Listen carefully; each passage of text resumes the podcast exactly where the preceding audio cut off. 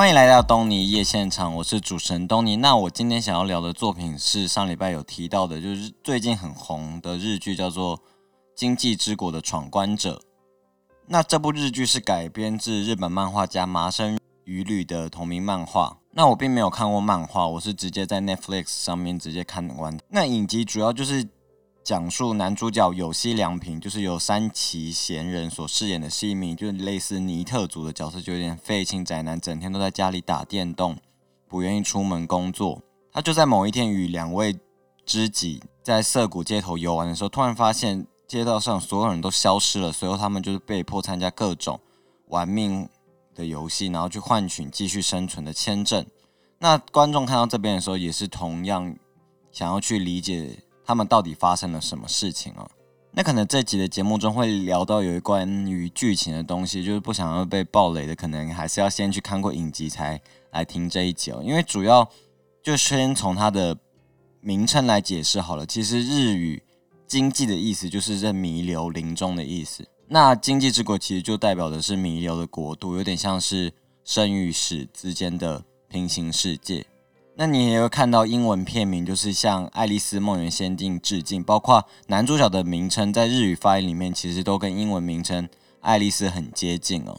那尤其是在这个世界想要存活的人，就必须参加他们所设定的游戏，然后通关并累积扑克牌的签证，就是能够。生存的天数，那扑克牌我们就知道有四种不同的花色，其实这一点也跟《爱丽丝的梦游仙境》很像哦。那黑桃其实就是负责是肉体型的游戏，红心就是比较心理战的游戏，梅花是平衡类的游戏，讲究团队合作。那方块其实就是考验智力以及比较动脑类的游戏。那当主角三人还在理解这个世界是怎么运行的时候，就其实就是被迫一直参加不同。类型的闯关游戏，力求获得签证生存下来。那节奏当然是非常的紧张刺激，因为你就会跟着主角的心理游戏，就去理解说，哦，这个游戏到底要如何破关？这个要依靠体能，要依靠心理，要依靠智力或等等的，你就会非常感受到那个压迫的感觉。游戏最让我印象深刻的就是包括红心类型的游戏，因为其实中间。他想要强调就是人与人、人性之间勾心斗角，你会为了生存挑战自己的良知或者是道德底线了。包括眼前的可能是你的知心好友，或者是你素未谋面的陌生人，你会做到怎样的程度才会力求生存？那为什么会说会跟灵魂急转弯有一点点相似的地方？其实他们某部分都在讨论活着这件事情，因为其实在这部日剧的。主角们或各种角色，说是悲惨的过去嘛，或者他们有一个不为人知的经历，在他们原本的现实生活中哦，有为了为了求公司上位而出卖肉体的，或者是有为了可能父亲舆论压力而自杀的，或者是有因为想要成为女生而开武馆的角色，这各个每个角色其实他们都在原本的现实生活中说是活着没有。活得那么愉快，活得那么顺利，所以他们可能就是被选入这个世界的理由。他们都试图在可能在这个游戏里面试图去寻找生存的意义。因为当你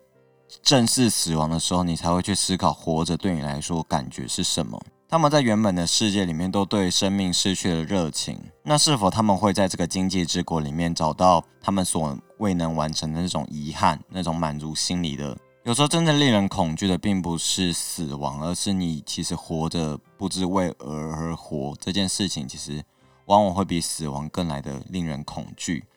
嗯，就是像浑噩的行尸走肉一般，每天不知道为了什么原因而度日，只知道过一天算一天。当然，影集里面没有明确的提到这个面向，包括他从各个角色对谈之间，都有一点像是教条式的去聊到或探讨这个。角度，那也是让剧情紧凑刺激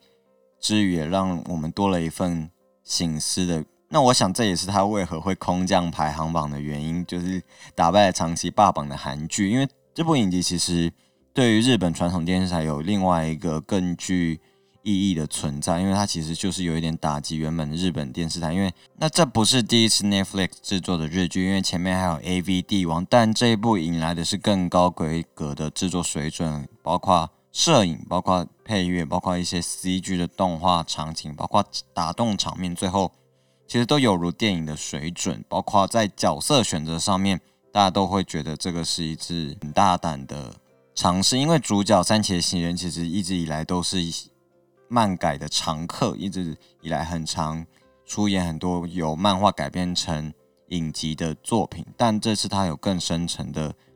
内心转折，包括一改他比较王子形象的外形，这次演的是一个废青宅男，包括里面很多的配角都其实都还原了漫画的精髓哦。那以上提到的其实都是我喜欢它以及推荐它的原因，包括视觉效果、剧情、角色，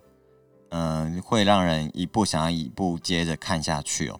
那接下来我想要讲讲，其实我没有。那么喜欢它的几个部分，因为我自己本身很喜欢看类似《赌博梦示录》这种经典斗智推理的电影，日本电影，我觉得这三方面日剧都做得很出色。那这部日剧的推理部分，我觉得是有点可惜的地方，因为